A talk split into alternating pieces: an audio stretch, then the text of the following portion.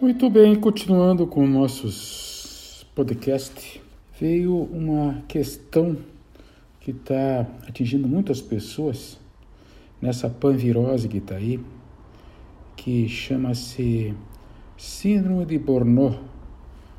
Ah, mas doutor, isso aí já não estava sendo continuamente discutido e badalado antes da síndrome? Sim, mas agora agudizou. Estão todos vocês agora, não existe mais nenhum padrão de rotina, simplesmente estão em casa, não tem limite de horário, limite de desenvolvimento, existe muita cobrança. Enfim, as tarefas vêm, mesmo com o contrato de trabalho, vocês estão em casa e achando que iam ter um alívio desse estresse todo em que estão envolvidos nessa síndrome, pelo contrário, piorou, aumentou e ainda por cima vocês estão em casa e vendo aquelas criancinhas maravilhosas, né, exigindo atenção. Estou falando mais das mulheres, né? Os homens também estão sofrendo isso. E tem que dar conta da casa, dar conta do, do mundo externo todo que não está preparado para vocês é, desempenharem esse tipo de trabalho sem ficarem desequilibrados e doentes. Então, acho que o assunto é bem pertinente, porque que eu tenho visto no meu consultório muito frequentemente ou as queixas são diretamente relacionadas a isso, ou simplesmente elas acabam acontecendo por causa disso. Né? Então vejam o seguinte: é, eu vou trazer aqui o caso da, da minha querida paciente, a dona Ravi. A dona Ravi, ela é uma moça aí que está na faixa dos 32, 33 anos, né? E está sofrendo desse estresse todo e de repente nós como médicos, né, gostamos de classificar porque insegurança da gente, né? O psicólogo já não gosta muito, né? Ele trabalha direto com o sintoma, mas o psiquiatra, o, psico, homeopata, né, ele gosta de enquadrar. É mais segurança para nós, né? Vamos conversar aqui. Bom dia, dona Ravi. Bom dia. Tudo bem? Bom, se não tivesse, se tivesse bem, não estava aqui, né? Concordo. Mas me conta, o que está acontecendo? Ah, doutor, eu vou contar uma historinha para o senhor que eu, eu me perdi. Eu entrei em parafuso, fui parar no hospital, desequilibrada psicologicamente, psiquiatricamente, etc. O senhor acredita que fui lá no hospital não quiseram me aceitar porque não tem vaga só por causa do Covid? Mas tudo bem, então vamos lá, vamos lá para os sintomas, ver se o senhor consegue me ajudar aí. Vamos ver lá. Bom, que, como é que a coisa começou? Primeiro, doutor, eu tive que fazer tudo isso que o senhor falou aí agora há pouco, esse negócio, todo esse monte de tarefa, mas o senhor sabe como é que eu sou, né? Ah, eu sei como é que você é, eu já te conheço há tanto tempo, né, filha? Pois é, você, eu sou o tipo que dá conta de tudo. Sou uma super mulher, me sinto assim, muito capaz e dou conta de tudo. Olha que interessante, né? É, só que daí, de repente, veio o resbalo e caí de boca no chão. Quando eu fui perceber que nada, tudo isso é real, por isso aí foi uma compensação que eu fiz, porque eu comecei a ficar com problemas de concentração difícil na frente daquele computador e todas as tarefas, né? na frente dos zooms das reuniões, impessoais, frias, em que não se consegue ver gestos, não se consegue ver tiques, não se consegue ver movimento das pessoas, né? E nem, muito pelo contrário, não tem ambiente para falar oi, tudo bem, muito obrigado. Te amo nem pensar, né? Isso nem faz parte do programa, certo? Então, essa concentração difícil começou a, a desenvolver uma, uma questão de baixa autoestima. Olha só, eu estou me sentindo assim, é, em termos da minha estima, lá embaixo. Então, isso não é característica minha. Simplesmente veio e eu tenho que estar lidando com isso e não sei mais como lidar com isso. O que acaba acontecendo? Eu fiquei extremamente agressiva, extremamente irritada. Então, nessa altura, vai para o pacote o marido, vai para o pacote a questão da família, vai ficar a, a, a, sogra, nem pensar, não posso nem escutar o som da voz dela. Vai para o pacote as crianças. Então, em resumo, eu estou muito agressiva. E eu não sou agressiva, eu dou conta das minhas coisas. E lógico, aí de repente disso vem lá o, o pessoal lá do meu trabalho começa a me cobrar. Você acredita que de repente me escapa a memória? Faz tchum, puf, sumiu. Cadê a minha memória? E não, não sei nem com quem eu estou falando. sobre o que, que eu estava falando. Isso me traz um problema sério porque já me disseram que a característica desse estresse aí, a pessoa está prestando atenção num assunto e de repente vem um bombardeamento de outro assunto e começa a mudar. Às vezes até tem, já tenho percebido isso das minhas colegas de trabalho meus amigos, que eles começam a dar umas risadas bobas no meio, assim, uns comportamentos anômalos, né? Que de repente começa a contar uma piada. Ou até de repente, quem sabe, não vem aquelas piadinhas que o homem gosta de fazer, que eu não gosto, né? É coisa do assédio, né? O pessoal acha que eu não sei que isso aí é, é distúrbio de comportamento. Estou tudo com medo de morrer e de perder o emprego. Morrer por causa do Covid, né? E perder o emprego por causa desse tal de ser burnout. Vou ler sobre isso depois no Google. Aí o que aconteceu? Junto com tudo isso, fiquei desanimada, tá? Tenho um baita sentimento de derrota. Vivo triste e isolada, tá? Eu sou negativa comigo mesmo. Não sou eu. Não, essa não é a Ravi. A Ravi que eu conheço é outra. E, como físico, me veio uma dor de cabeça terrível que há remédio alopático que dê conta. Então eu fico tomando remédio, tomando remédio, e estou achando que é dos remédios, doutor, que eu estou desse jeito. Ah, Ravi, pelo amor de Deus, né, Ravi? Isso é um conjunto de coisas, né? Então não vá culpar agora o remédio alopático que te tira dessas crises e de repente você volta a elas. Eu já tenho falado meus, todos os meus podcasts que a coisa não é tão simples assim. Você está sob situação de estresse, tá?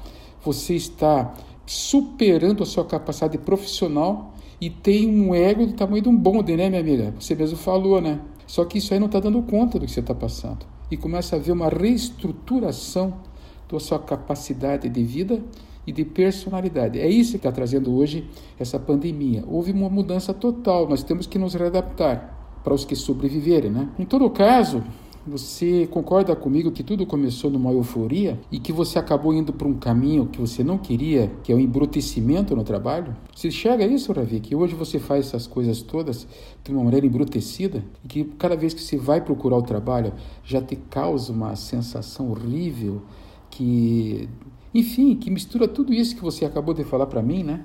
Uma sensação que não vai dar certo, que eu estou no lugar errado, que eu estou fazendo coisas erradas, enfim.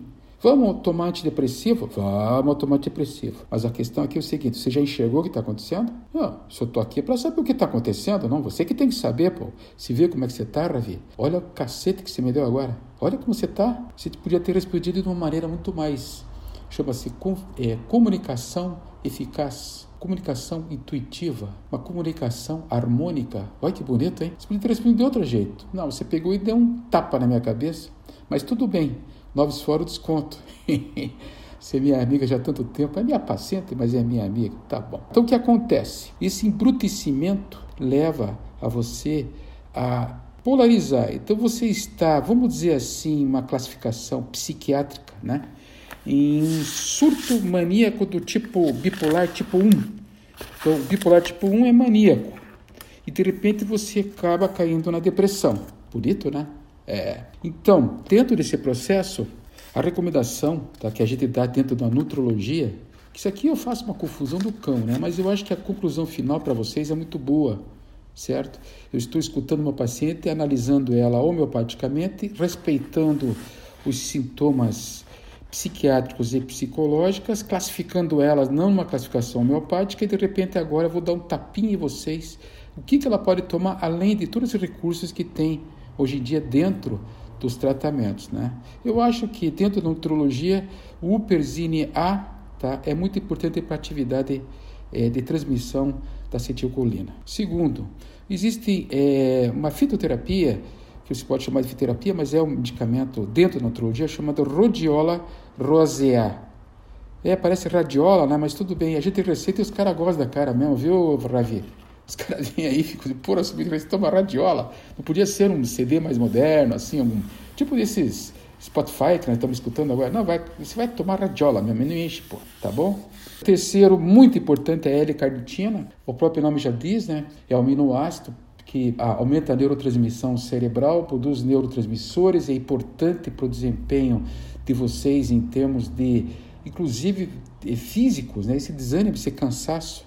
Porra, Vê, não se esqueça que você falou do cansaço, né, filho? Não é psicológico. Você está embrutecido, você está cansado, você não quer fazer mais nada, quer ficar num cantinho que a, vida passe. Um outro muito importante também, que é muito conhecido, é o ginkgo biloba, o ômega 3 e o ômega 6, a biotina também, é muito importante fazer o, a complementação medicamentosa dela, né? Visto isso, minha querida Ravi, vamos agora entrar um pouquinho nessa questão do que os psiquiatras falam do lado maníaco da pessoa, né? Como é interessante. É. Eu vou fazer alguma referência aqui, e aí você vai me dizer se está acontecendo isso, se não está, né? Porque de repente podemos que classificar e quem, quem, quem sabe vocês, meus queridos amigos eleitores, podem começar a se identificar aqui e começar a frear um pouquinho isso. Porque sempre nesse processo da polarização, que é uma coisa muito conhecida dentro da, da filosofia yoga, né? ou do mecanismo do Yang e do Yin, eu já falei para vocês a vez passada esse mecanismo do enfoque dentro da energia do coração. No, no, caso da euforia, vocês têm um transtorno de excesso de processo energético e sangue circulando. Mas o futuro disso é simples: é polarização, é acabar. Então, se vocês começarem a enxergar a Ravi que está aqui do lado falando para mim, vão dizer assim, pô, mas então quer dizer, doutor, que ela teve uma fase em que ela gastou tudo, tá? E agora entrou no vazio, que não tem mais nada. Então, o enfoque no tratamento tem que repor. Não adianta só sedar, porque essa sedação vai piorar cada vez mais depois do segundo ciclo, que é entrar no vazio. Então, Yang e Yin, polaridade, positivo, negativo, tá? E tem que entrar com técnicas meditatórias, entrar com técnicas de exercícios, de preferência no yoga, entrar com técnicas de reposição dentro da nutrologia, entrar com técnica de pegar as sensações do paciente e transformar isso em homeopatia e, por fim, rematrizar o paciente, fazer ele, enxergar o que, que está errado e o que, que ele vai ter que mudar na vida dele. Então, o que, que os psiquiatras falam, dentro da visão psiquiátrica, essa fase é dessa mania que aparece aí. Essa mania, gente, é o perfil do paciente maníaco, é um perfil de uma pessoa que te diz uma coisa, eu não sei, Ravi, se você vai, vai concordar comigo, mas você falou aí que teus colegas fazem isso. Você tem que ter um aumento da atividade dirigida ao trabalho, à escola ou ao sexo você tem essa aumenta essa, essa atividade dirigida a teu trabalho. Isso leva a um esgotamento de todo o teu sistema neuronal. Entre, eu já falei uma vez sobre podas, sobre micróglia, né? sobre o GABA, sobre a glutamina, já falei. Mas aqui nós temos uma alteração das atividades dirigidas ao objeto. E o que acontece? Como consequência, escute só, Davi, não vai ficar chateada comigo, mas você anda fazendo algumas besteiras. Por exemplo, a mulher chega no shopping e faz compras maravilhosas, só que a conta para pagar depois fica muito grande. Então, não é normal isso. Tá? Segundo, questão financeira, começa a entrar em aplicações que não são viáveis, não são raciocináveis, se perde muito dinheiro, investe em porcaria, não dá retorno. E o último é indiscrições sexuais. Bom, essa baixa de tolerância à frustração é que leva você a fazer essas compensações. Então, você está no momento, viu, Ravi? Não conseguindo lidar com as frustrações da vida, da, do, dessa sensação de eu não tenho competência, eu não estou dando conta, eu de repente eu começo a fazer essas compensações. Vou lá e gasto o que eu não tenho. Isso é muito comum na nossa sociedade, concordam? Não? Muito comum. O característico desse, dessa pessoa em desequilíbrio, elas ficam falando, falando, falando, e a concentração faz os, os lapsos de, de, memória e também é, é acompanhado de outros aspectos. Um aspecto de humor que não tem nada a ver com a história, entendeu? De repente você está conversando e começa a contar pirulinha, não sei o que, começa a desviar o assunto, começa e isso perturba a relação de trabalho. O trabalho o cara tem que ser competente. O trabalho não pode ser interrompido por outros tipos de pensamentos que não leve a um raciocínio total para desenvolver uma meta, tá? Se veja que chega a, entrar numa um problema de meta e com o tempo chega a entrar, o paciente chega numa, numa situação em que não consegue mais desempenhar o trabalho. 75% desses pacientes são agressivos e impetuosos. Sabe por quê? Porque como eles têm essa dificuldade, você não pode interrompê-los. Primeiro mexe com o ego, a grandeza, né? O maníaco é, grande, é, é, é, metido a, a, ser grande, a ser o tal, domina tudo.